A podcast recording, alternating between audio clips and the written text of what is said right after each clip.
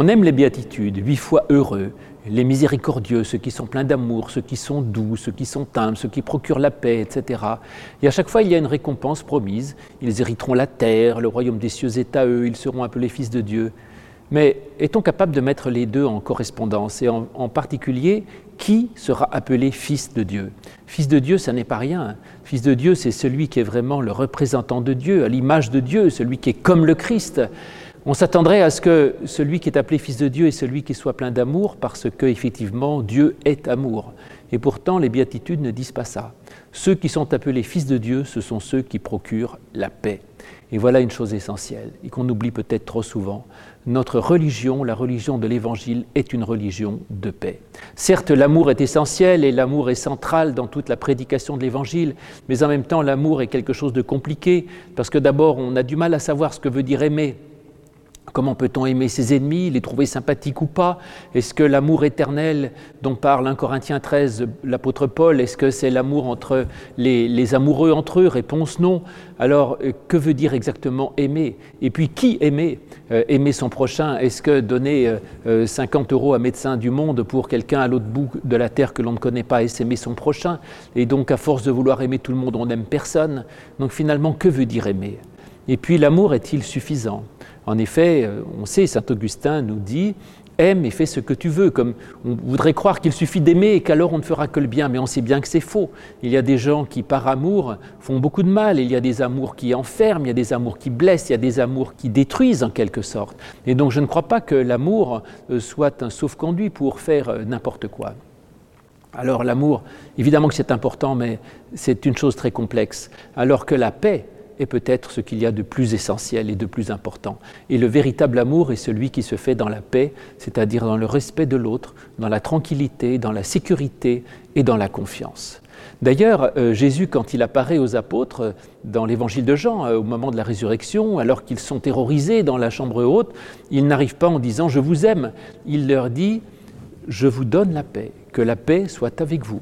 C'est le cadeau ultime que nous donne le Christ, c'est celui de la paix.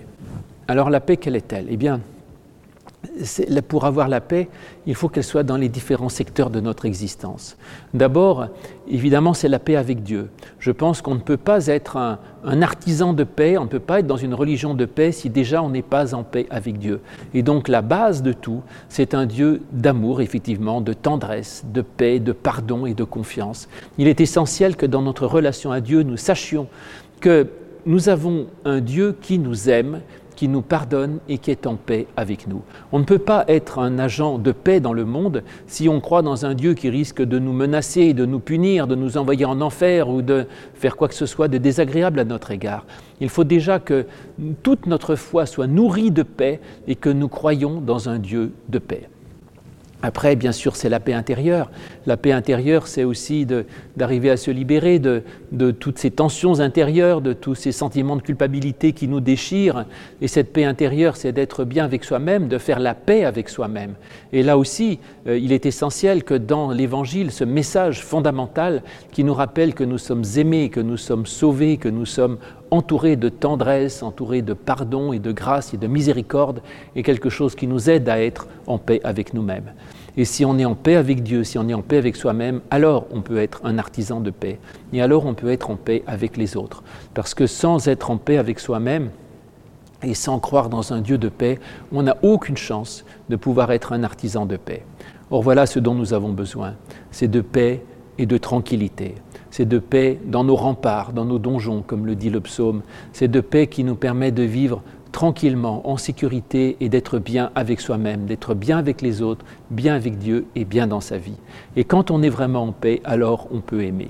Parce que le véritable amour ne se fait que dans la paix, c'est-à-dire que dans l'attention à l'autre et jamais dans la volonté de le détruire, de lui faire du mal ou d'essayer de, de l'agresser en quelque sorte. Mais le véritable amour dont parle l'Évangile, c'est bien celui de la paix.